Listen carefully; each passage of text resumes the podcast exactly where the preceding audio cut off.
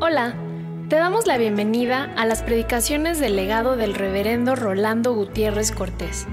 Esperamos que sea de bendición e inspiración para tu vida.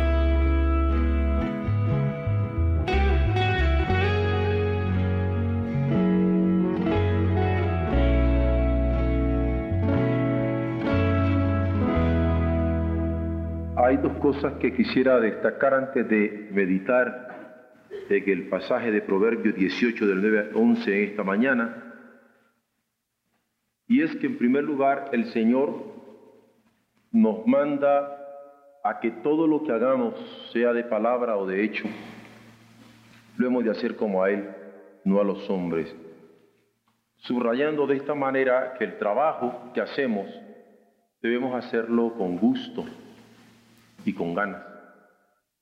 Es más, hay un momento en que Él también subraya de que el trabajo es bendición para el hombre que lo tiene.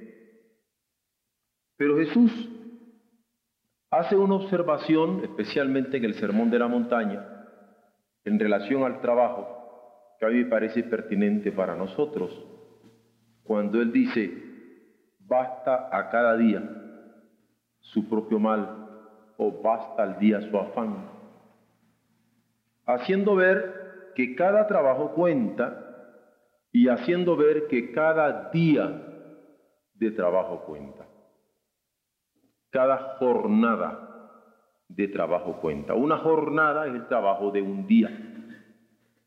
De allí viene la palabra nuestra jornalero. El jornalero trabaja por el día.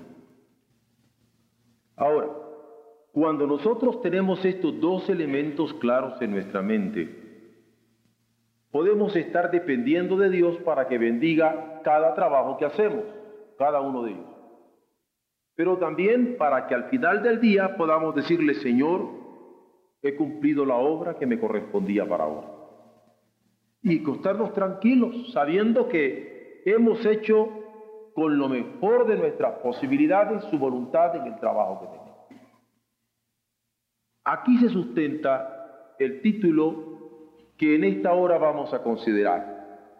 Dios gobierna cada jornada. Aunque lo ponemos como un deseo, que Dios gobierne cada jornada.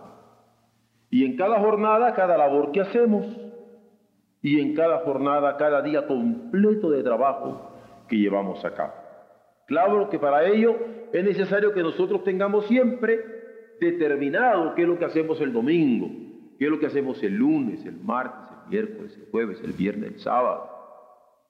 No podemos comenzar cualquier día de la misma manera. Hay trabajos que son propios del domingo, otros que son propios del lunes, otros del martes, otros del miércoles, otros del jueves, otros del viernes y otros del sábado. Es más, tenemos que tener claro también las temporadas. Porque cada uno de nosotros en sus respectivos trabajos tiene temporadas más cargadas que otras. Por eso los trabajos que se hacen en enero no son los mismos que se hacen en febrero, ni los mismos que se hacen en marzo, en abril o en mayo, en junio, en julio, en agosto, en septiembre, en octubre, en noviembre o en diciembre. Son diferentes temporadas y nuestras jornadas de trabajo son diferentes también. Y debemos nosotros estar percatados de ello, de tal manera que en cada ocasión, cada jornada nosotros la podamos cumplir adecuadamente a la voluntad del Señor. Que no se venga el calendario sobre nosotros, sino que nosotros podamos manejar ese calendario. Con esto es que nos iniciamos que Dios gobierne cada jornada, en el caso nuestro. En cuanto al pasaje, en Proverbios 18, versos 9, 10 y 11, es un pasaje que nos va a llevar por este rumbo.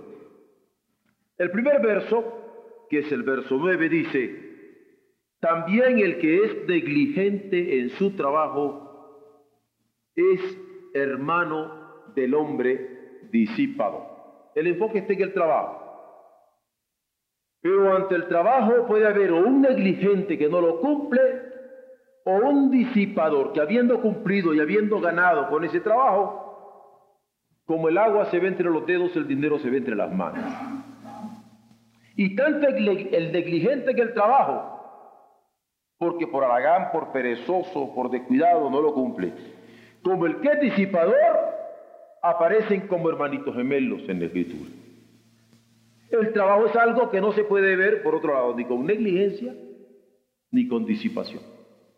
Por eso es que nosotros vamos a enfocar hacia el trabajo nuestra atención y nuestro corazón para recibir las lecciones de su palabra en esta hora. Primeramente considerando que el trabajo es un don, un regalo de Dios, una oportunidad de Dios. El hombre, de acuerdo a Génesis 2.5, fue creado, comillas, para que labrase la tierra. Y quien se fija en la ubicación del pasaje, que está en el capítulo 2, se dará cuenta que ese capítulo está antes del capítulo 3.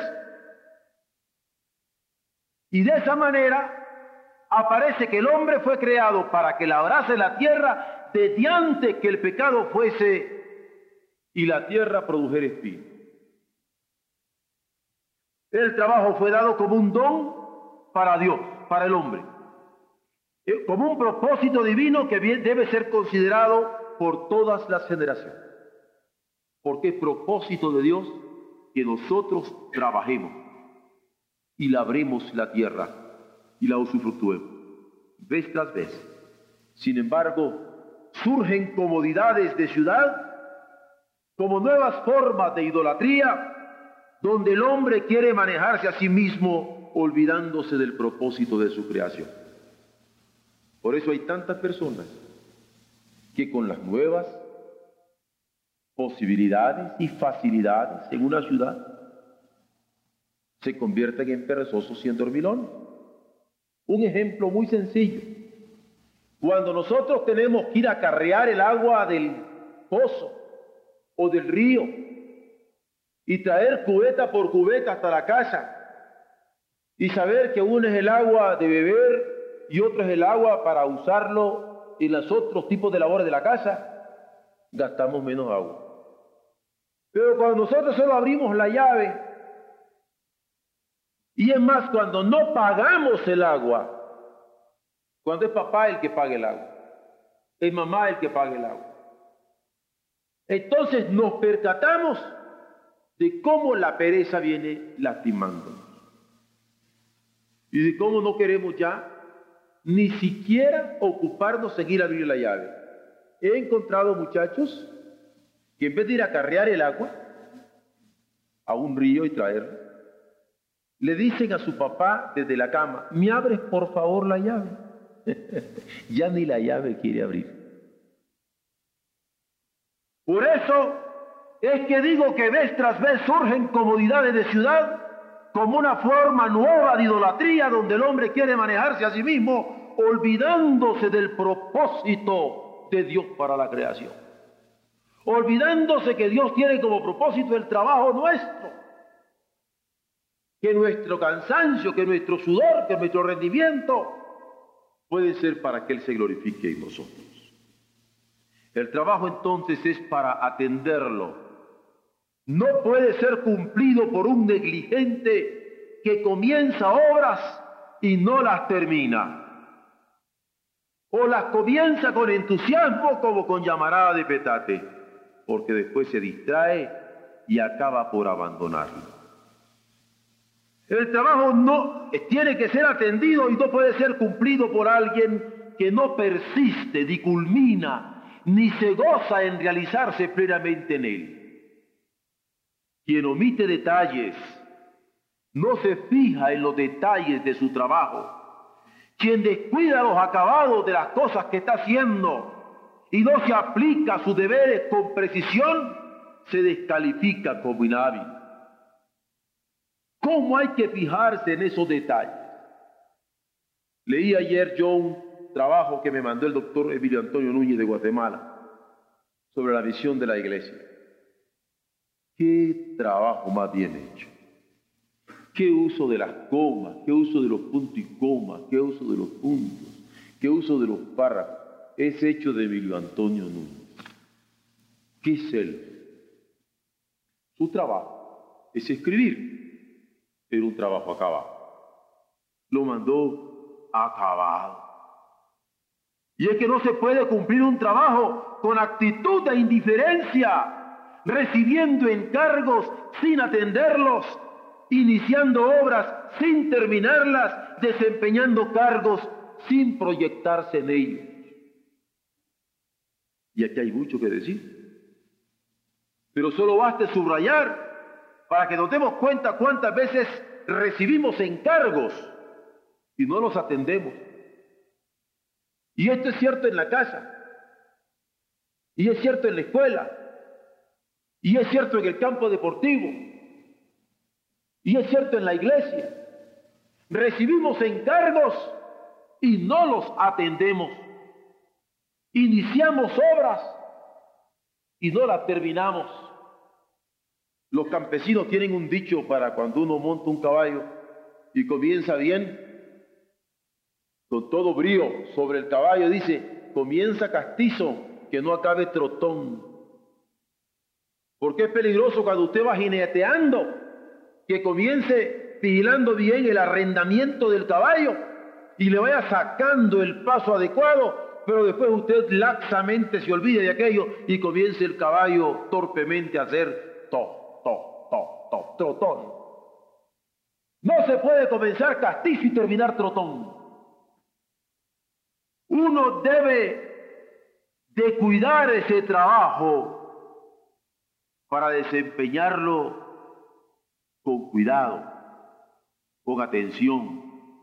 Pero luego cuando desempeñamos cargos sin proyectarnos en ellos, ¿no es cierto que aquí hay mucho que ver? ¿Para qué estamos trabajando? ¿Cuál es el proyecto? El proyecto de nuestra vida, de nuestra familia, de lo que representamos. Estoy hablando de trabajo, no de chambas, porque ya hemos lastimado tanto, se ha pisoteado tanto este don de Dios que se llama trabajo, que nos hemos convertido en chamberos y no en obreros, en chamberos y no en trabajadores, en chamberos por no decir chambones porque estamos pisoteando lo que es un don de Dios. Dios nos da el trabajo como un don de su provisión. La Biblia alienta la diligencia. En el cuidado no perezosos, en el trabajo no perezosos, dice la Escritura. Enseña que Dios atiende el trabajo que cada quien hace sobre la tierra sea campesino o sea pastor, se llame Abel o se llame Caín. Dios atiende el trabajo que hacemos, sea de obrero o sea de gobernante. En la escritura se nos tienen ejemplos de obreros calificados en donde Dios estaba atento de cómo tenían los acabados de su labor, pero también de gobernantes, porque hay muchos que andan queriendo buscar los puestos políticos para ya no trabajar, los puestos de gobierno para ya no trabajar, para llegar a las 7 de la mañana, a las 8 de la mañana, a las 9 de la mañana, a las 10 de la mañana, si es que va bien, y no se convierten en agentes de aviación, ¿no? En aviadores. No puede ser eso. Dios atiende cada trabajo, seamos campesinos o seamos pastores de ovejas, seamos obreros con nuestras manos o gobernantes. Son los centros industriales, la concentración del poder y las ciudades fortificadas en que nos movemos en el mundo moderno, lo que tiende a competir con esta voz de Dios que llama a trabajar como peregrinos que cuidan el agua mientras viajan por el desierto, que atienden la vigilia de la noche sobre sus rebaños y esperan la providencia divina, oportuna y suficiente. ¿O ustedes han sabido de algún peregrino que no ejerza una economía cuidadosa o que tenga una economía de desperdicio? Cuando usted ve un desierto no anda desperdiciando el agua, la cuida. No hay economía de desperdicio, ni urde concentraciones desmedidas de poder, ni avanza con descuido por el desierto, atiende su trabajo, es diligente en sus tareas, es alerta en las proyecciones que desempeña. Por eso, ¿cómo es menester que pensemos, que consideremos que el trabajo que Dios nos haya dado, cual sea, es un don de Dios en el cual podemos proyectarnos para servirle con devoción y con lealtad. El que es negligente en su trabajo es hermano del hombre disipado. El desperdicio es abominable, porque disipar un sueldo es malgastarlo. Ni la bendición del trabajo ni la responsabilidad de la herencia fueron descuidadas por la enseñanza salomónica ante la tentación de una vida inconsciente. Él sabía que sus hijos, como él les había tenido todo, iban a ser inconscientes en el y las inversiones. Por eso les aconseja tiempo. Porque ¿de qué sirve dejar herencias y no dejar hombres? ¿De qué sirve dejar herencia y no dejar hijos capaces para que lleven adelante ese trabajo? Y será la preocupación de Salomón. El propósito divino de la creación del hombre para que labrase la tierra está unido a la responsabilidad de ser mayordomo fiel. No se puede encomendar trabajos a un negligente, ni hacienda a quien no sabe cuidar porque no tiene la virtud de la previsión y buena administración. El disipador malgasta lo que tiene. El disipador, lo que le llega a las manos, no le dura ni un momento. Si es posible, no solo malgasta lo que tiene, sino lo que no tiene, haciendo trampas o pidiendo préstamos que al fin no logra pagar a cabalidad. Menos ahora. Porque ahora es fácil que usted pida prestado 5 mil pesos y diga, y le vuelvo los mismos 5 mil pesos. Esos 5 mil pesos dentro de un año no tienen el mismo valor. Entonces, aunque me diga, yo presté 5 mil y pagué 5 mil, no, prestó 5 mil, debió haber pagado de acuerdo a la tasa que estamos trabajando. Estamos en esa economía. Por eso el disipador malgasta lo que tiene y lo que no. Gasta tiempo gasta tiempo y desperdicia oportunidades. No nos metamos a detalles, porque si nos podemos hablar con algunos jóvenes de 25 años, cómo han malgastado su tiempo, o con otros de 30 que todavía no se gradúan porque malgastaron las oportunidades. Este es serio. Malgasta dinero y desaprovecha recursos que tiene al alcance de su mano. ¿Cómo calificar a alguien que desaprovecha los recursos por no tener más de dos dedos de frente? Despilfarra su vida y destruye lo que podría conservar. No trabaja, ni siquiera sabe cuidar la hacienda de sus mayores, sino deambula en la desorientación del perdido que no sabe a dónde va. La Biblia indica que el negligente y el disipador son hermanos que van cogidos de la mano. La hacienda es para multiplicarse. La herencia que se recibe, el capital que se ha acumulado, es para multiplicarse. Esto es claro aún en el Nuevo Testamento, con Jesucristo. Cuando en un momento dado uno de ellos se enterró aquel talento y le dijo, hubieras podido meter al banco. Salomón previó que sus hijos se sentirían felices de ser los hijos del gran rey Salomón, pero disiparían al fin y al cabo aquella casa que tanto le había costado fortificar, los ejércitos que tanto le había costado disciplinar, el templo que él había levantado y aquella ciudad bien guardada. sabía que se enfrentarían a la tentación de echarse a dormir y a dilapidar su reino con economías de despilfarro. A más posibilidades tiene mi padre, más debo madrugar,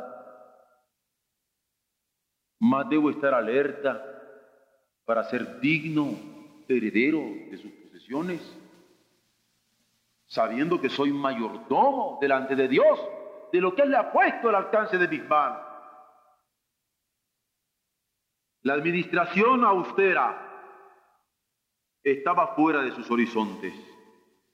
Se habían acostumbrado tanto a vivir con papá Salomón que no estaban habituados a saber administrar con austeridad. Salomón sabía que sus hijos cómo querrían cambiar su economía de casa por una de peregrino.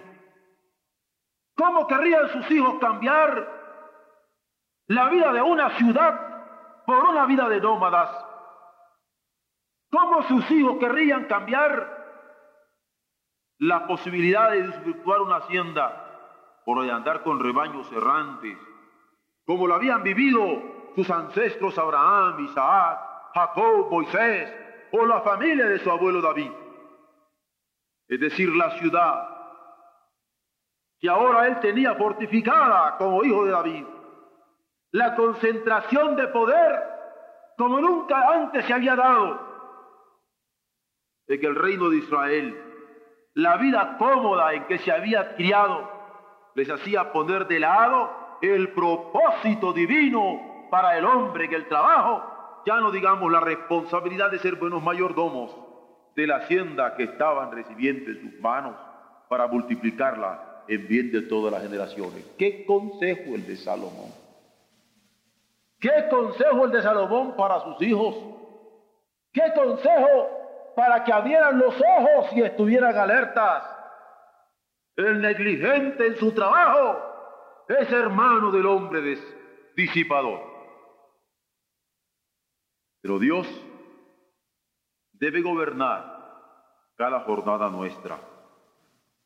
La obediencia a su palabra, a sus indicaciones, puede ser de grande bendición. Vean ustedes cómo Abraham había sido llamado y aquel llamamiento era una enseñanza que sirve todavía el día de ahora para nosotros. De aquel llamado dependió la promesa que recibió de Dios Padre y que más tarde le fue ratificada en Isaac, en Jacob, en Moisés y en David. Dios le llamó, él obedeció, Dios le dio promesas y promesas que Dios supo cumplir a través de su generación. ¿Dónde comenzó la bendición de Abraham? En escuchar a Dios, en obedecer a Dios, en cumplir lo que entendió de su palabra. Allí comenzó la bendición de Abraham. Que tuvo que dejar sus tierras, la dejó. Que tuvo que dejar parentela, la dejó. Que tuvo que enrumbarse al sitio que debía atender para cumplir los planes del cielo para su vida. Se enrumbó y cuando obedeció Abraham a Dios, cambió una economía muelle como la que tenía en Ur de los caldeos, por una economía de peregrino. Cambió una economía de ciudad por una de nómada. Cambió una de hacienda por una de rebaños errantes. Confió plenamente en Dios. Y por eso va a ser la torre fuerte en quien depende toda su seguridad. Abraham se inició obedeciendo, pero no solamente obedeció, sino estuvo dispuesto a cumplir los designios de Dios para su vida y se tornó fuente de bendición para la humanidad. Cuando nosotros oímos la voz de Dios, obedecemos la voz de Dios, nos ponemos en manos de la voz de Dios, estamos en la disposición de servirle ineludiblemente. Dios va a tornar nuestras vidas en fuente de bendiciones para otros. Es decir, si queremos ser fuente de bendiciones, hay que oír a Dios, hay que obedecer a Dios, hay que estar dispuestos a entregarnos a Él Lo demás viene por añadidura, diría eso. La guía divina se experimenta cuando hay disposición de seguir la indicación que se recibe del Señor. Y no ser retobados, porque a veces nosotros, habiendo recibido el llamado de Dios, comenzamos a caminar y de repente le pegamos una sacudida a Dios. Y corcoviamos y saltamos y hacemos berrinches. Si Dios nos llamó y nosotros le respondimos para obedecer su santa voluntad, ¿para qué tanto berrinche de chiquillos si ya estamos creciditos? ¿Aguanta usted berrinche de sus hijos? ¿Por qué tiene que estarlo aguantando Dios de usted? ¿Por qué tiene que estarme aguantando Dios a mí? Berrinches infantiles. Él es el Señor y yo soy su siervo. Habla, Señor, que tu siervo escucha. Abraham fue llamado. Abraham respondió. Abraham siguió. Y Abraham fue bendición. Ah, pero cuando nosotros queremos andarle dando nuestros jalones a la voluntad de Dios, qué peligroso fuego en el que estamos metidos. Si Abraham fue llamado, lo sabemos porque obedeció y su historia ha sido bendición para nosotros. ¿Quién lo aconsejó obedecer al Señor de tal manera? ¿Me podrían decir ustedes? En alguna parte de la Biblia dice Abraham fue a buscar consejo de Néstor para que le dijera, ¿sabe qué, mi compañero Néstor? El Señor quiere que le sacrifique a mi único hijo Isaac, al hijo de la promesa Isaac. ¿Estás de acuerdo? ¿Crees que puedo hacerlo? No.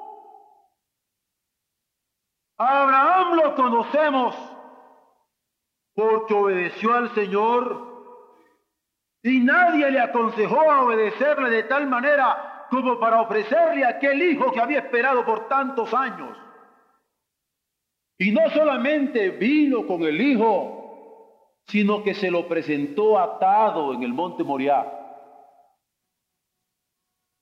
Porque a más de guía y gracia de parte de Dios.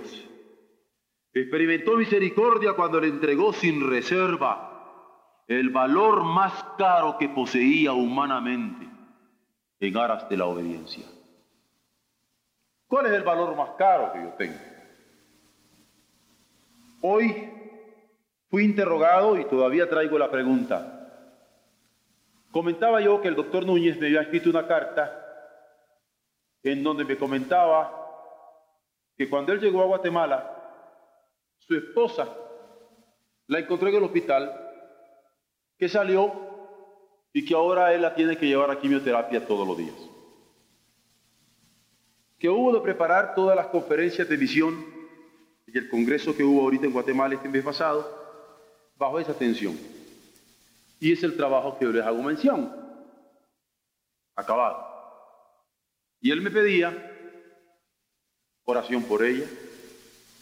Y es más, que le pidiera a la iglesia que por favor orara por su esposa y por él. Y yo quiero mandar también la carta a todos los compañeros de la fraternidad para que oremos por la esposa del hermano Núñez. Pero la pregunta era esta.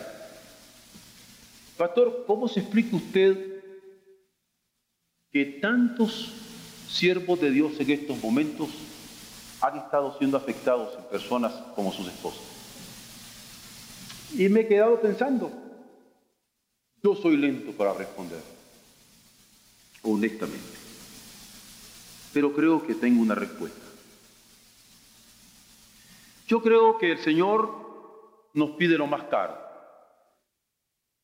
A veces puede ser un hijo, a veces puede ser una esposa, a veces una profesión, a veces una ilusión, a veces un plan, a veces un proyecto, pero lo más caro. Y yo he pensado, bueno, quizá en el caso concreto a la que la hermana se refería, el Señor nos está pidiendo algo muy caro para eso. ¿Y hasta dónde yo le puedo decir, Señor, Edna es tuya y tú me la diste? me la quitas, estaré contento. Hasta donde el Señor quiere que yo le dé, mi Señor. Todo. Eso es todo. Porque cuando yo me enfrento a Abraham, que tiene que presentar a su hijo Isaac, ¿ustedes creen que fue refunfuñando?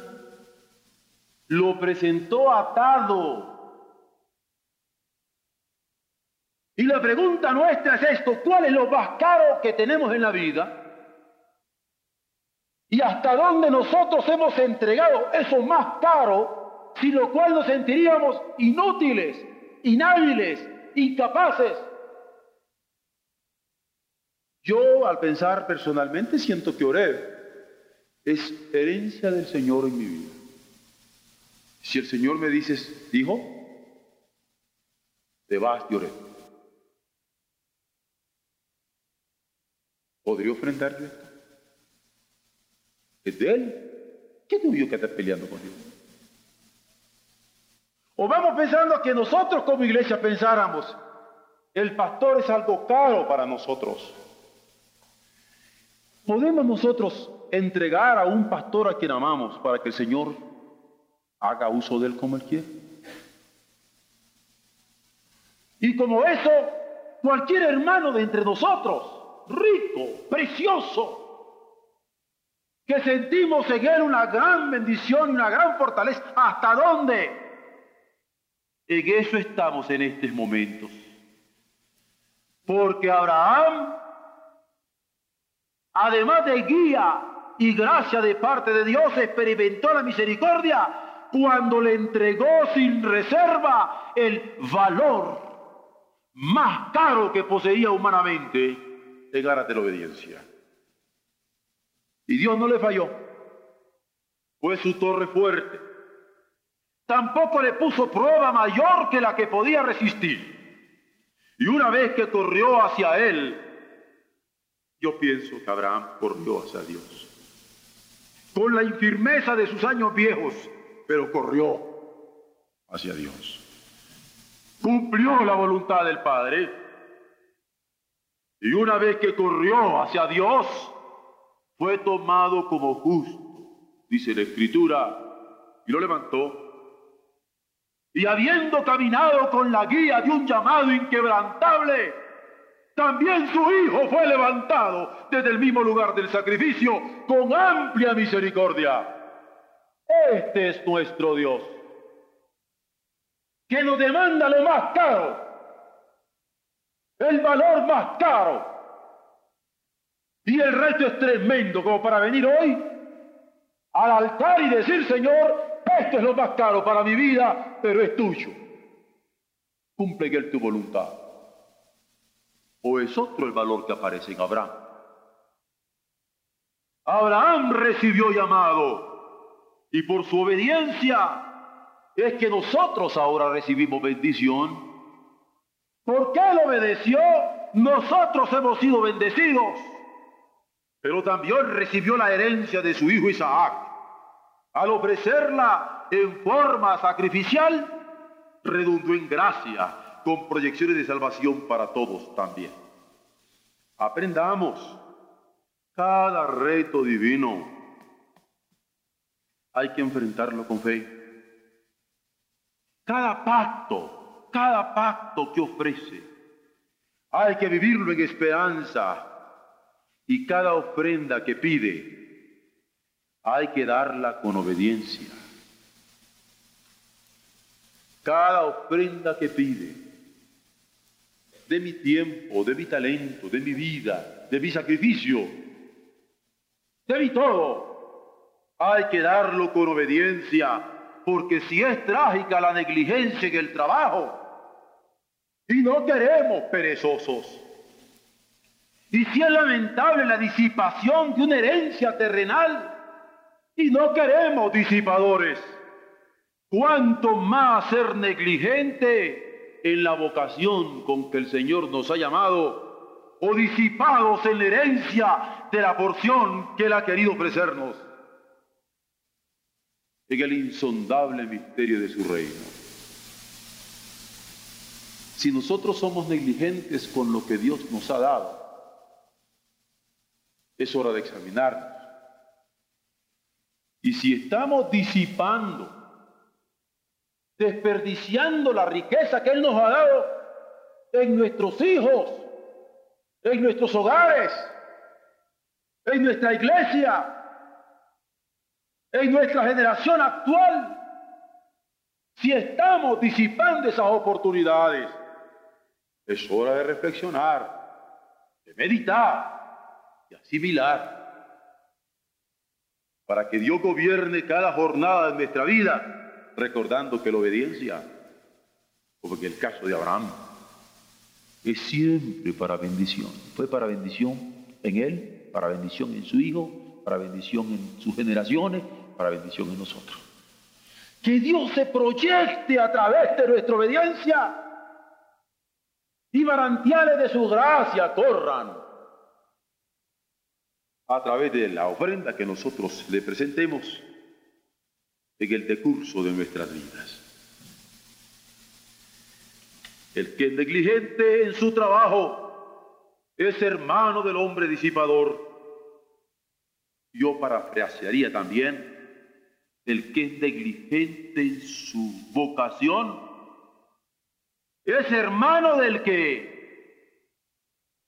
no ofrenda a Dios con disposición total lo que ha recibido de él.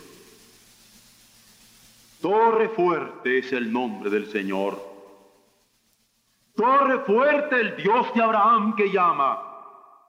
Torre fuerte el Dios de Abraham que recibe nuestros sacrificios.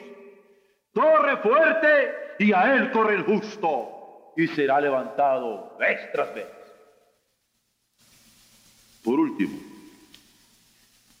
no se debe trabajar con negligencia, pero también no se debe trabajar por pasar el rato hay que elaborar con esperanza. Lo pongo como ejemplo, dándole gracias a Dios, pues algo, algo que ya pasó. Cuando nosotros comenzamos a comprar Tayacapa, hubo gente que me decía, esto es desértico. Y es cierto. Es pura piedra. Y es cierto. Tiene muchas incomodidades. Y era cierto. Yo recuerdo que le compartí a varios de los muchachos que me emplazaron directamente. Está bien. Le dije, aquí vendrán no solamente bautistas, sino de todas las denominaciones. Porque yo me he encontrado que en México, le dije yo, este tipo de cosas no lo tiene la sociedad bíblica, ni lo tiene ninguna denominación abierta. Y lo que nosotros tenemos no se usa. Y espero que podamos usar también Incluso todavía me falta la Olimpiada, porque yo debería tener una Olimpiada. Claro que no con la inauguración que tuvimos ayer, que fue hermosísimo. Pero le decía, van a venir de muchos continentes y vamos a tener bendición de Dios acá. Y Dios nos lo ha permitido. Porque yo creo que Dios nos manda a trabajar. Y que los muchachos cuando andaban recogiendo las piedras y quitando los, los cardos de allí, y cuando andábamos limpiando y cuando estamos trabajando viendo que siempre esté limpio y demás. Es trabajo y hay que hacerlo, pero hay que trabajar con esperanza. ¿Para qué estamos trabajando? ¿Cuáles son las proyecciones del reino con lo que estamos haciendo? En cada cosa que hacemos, no hemos de trabajar con negligencia, pero también hemos de elaborar con esperanza. No se puede administrar con despilfarros. Hay que proyectarse en bendiciones.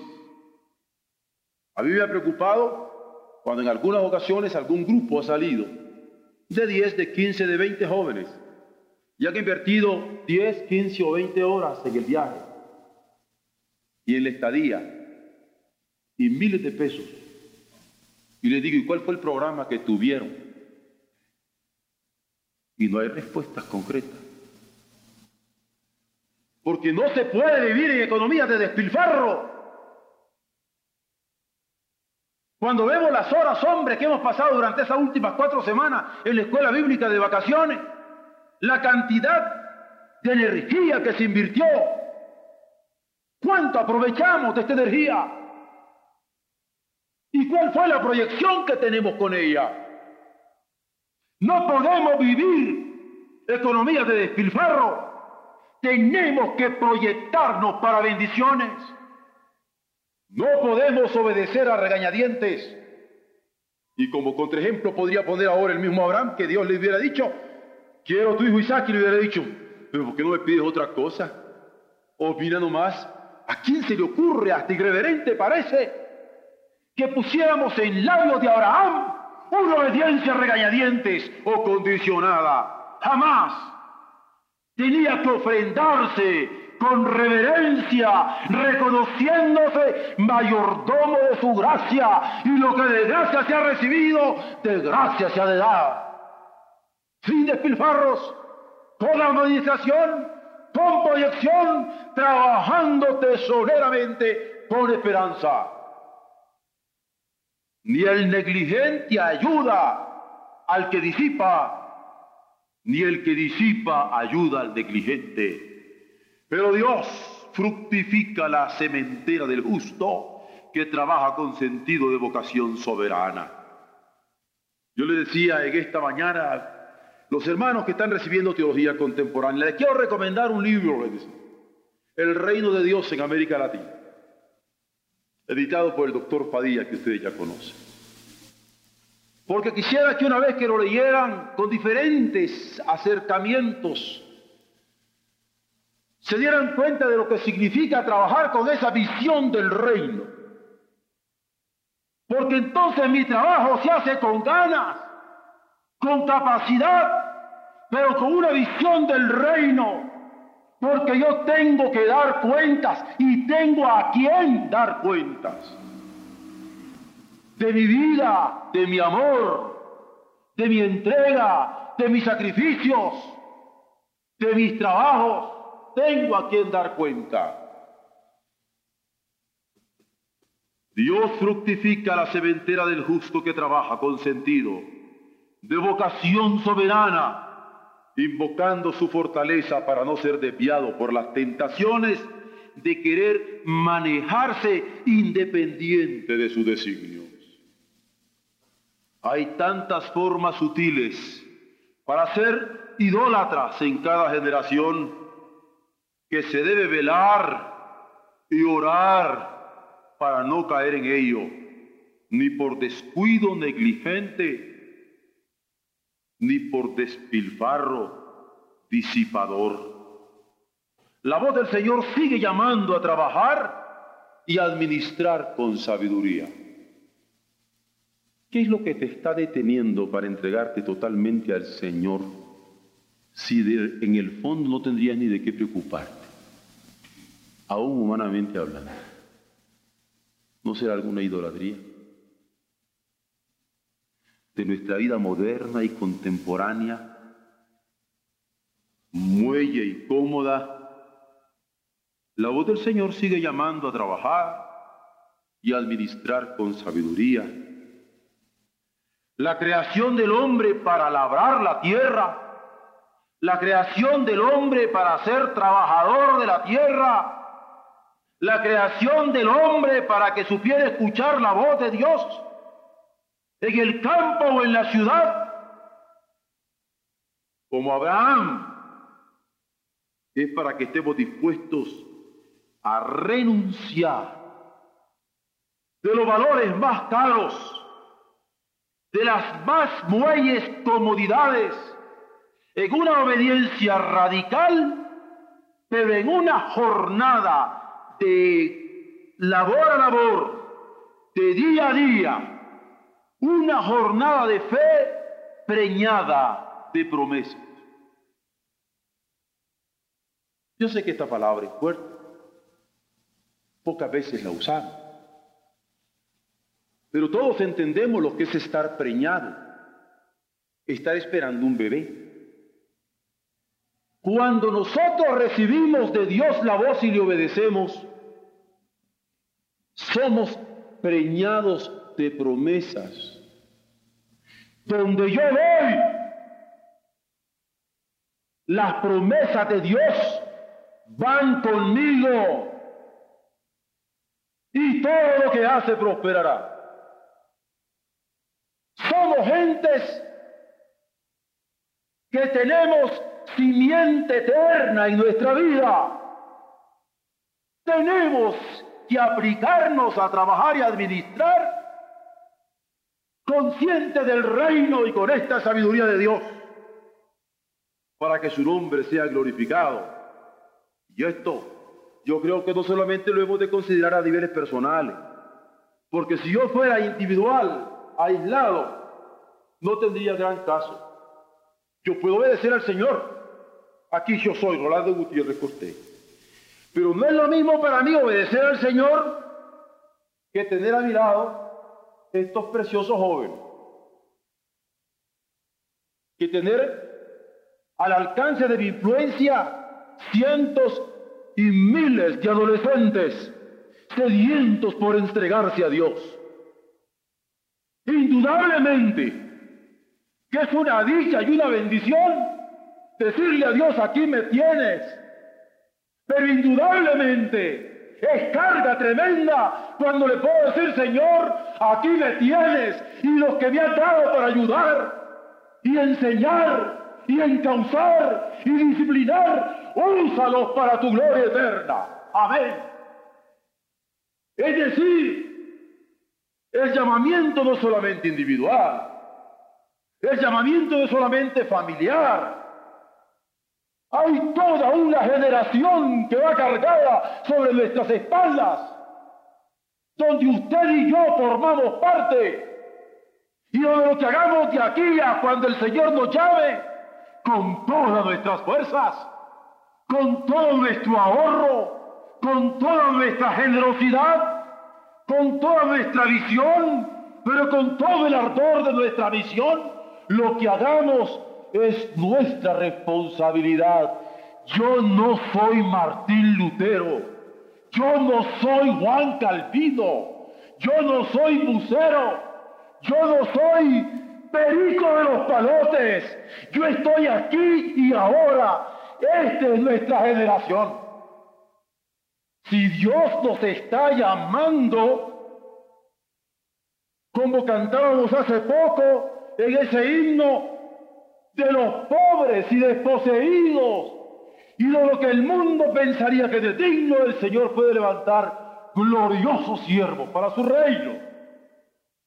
Por eso insistimos aquí en señalar que esta creación del hombre para labrar la tierra, pero esta santísima vocación al hombre de la ciudad como Abraham, que está dispuesto a renunciar a comodidades, esta obediencia radical en una jornada de fe preñada de promesas debe ser considerada no por Francisco González o por Juanita Martínez, sino por cada generación. Esa que usted y yo estamos viviendo, en donde su brazo y el mío, en donde su corazón y el mío, en donde su oración y la mía, en donde su visión y la mía, en lo que a nosotros compete. En tanto tenemos posibilidades, siendo ancianos o adultos o jóvenes vigorosos. Eso tenemos que responderle al Señor. Cada trabajo hay que hacerlo como a Dios y no a los hombres. Cada vocación hay que obedecerla con sentido de renuncia radical cada hombre debe tener claro que el desperdicio en cualquier forma es abominable, pero que la obediencia en cualquier circunstancia en la que Dios nos llame, en cualquier edad que ahora tengamos, en el sexo que el Señor nos haya querido dar, es para bendición. Voy a concluir con una ilustración a contrapelo de un consejo. El doctor Jenway, maestro del Nuevo Testamento mío, nos aconsejaba, nunca pongan de ejemplo en su congregación a alguien que está allí para no provocar celos. Y él tiene toda la razón. Pero a pesar de eso, yo voy a poner un ejemplo. porque espero que sea de bendición. Tenemos entre nosotros a un hombre que se ha destacado en el campo de la medicina y que para ustedes conseguir citas con él cuando él vivía en Boston era muy difícil. Cuando vino aquí, había sufrido un shock cerebral, no podía hablar, tampoco podía caminar. Dios lo sanó. Ha caminado, ha hablado y ha cumplido un ministerio misionero entre nosotros que ha sido de un apoyo incalculable. Cualquiera hubiera dicho, este hombre es inservible. Y no uno, ni dos, ni diez dijeron que era inservible. Pero gracias a Dios.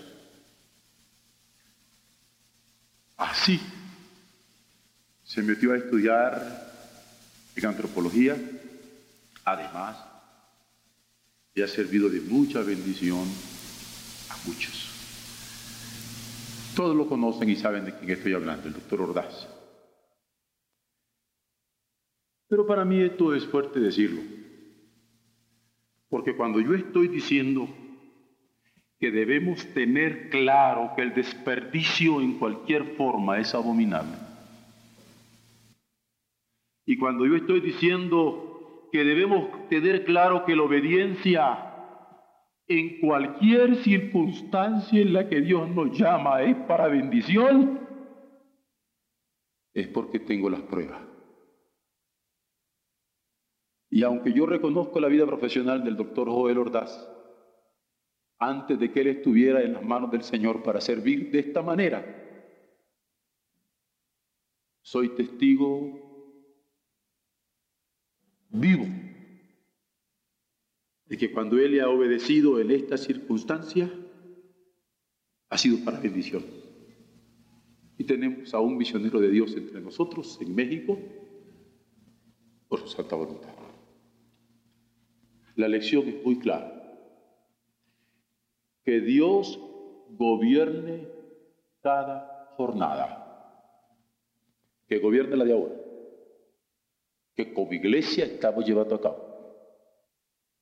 Que gobierne la de ahora que como generación estamos llevando a cabo. Y hermanos, que la consagración que en sus corazones haya este día para el Señor, para unirnos como unas de fe y de lucha. Esa consagración que algunos de ustedes los llevará el domingo en la noche a bautizarse o a participar de la cena o a entregarse de lleno para servirle, esa consagración que ahora vamos a hacer, en el nombre del Señor, la podamos hacer cantando ese himno que cantaba Rebeca al principio. Más santidad dame, eso es todo.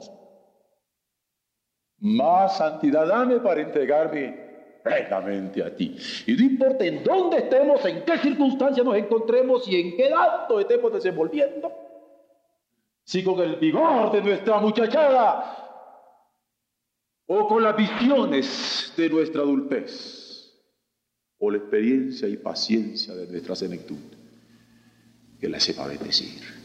Dios bendiga sus almas, sus corazones, su congregación de santos en esta mañana. Alléluia.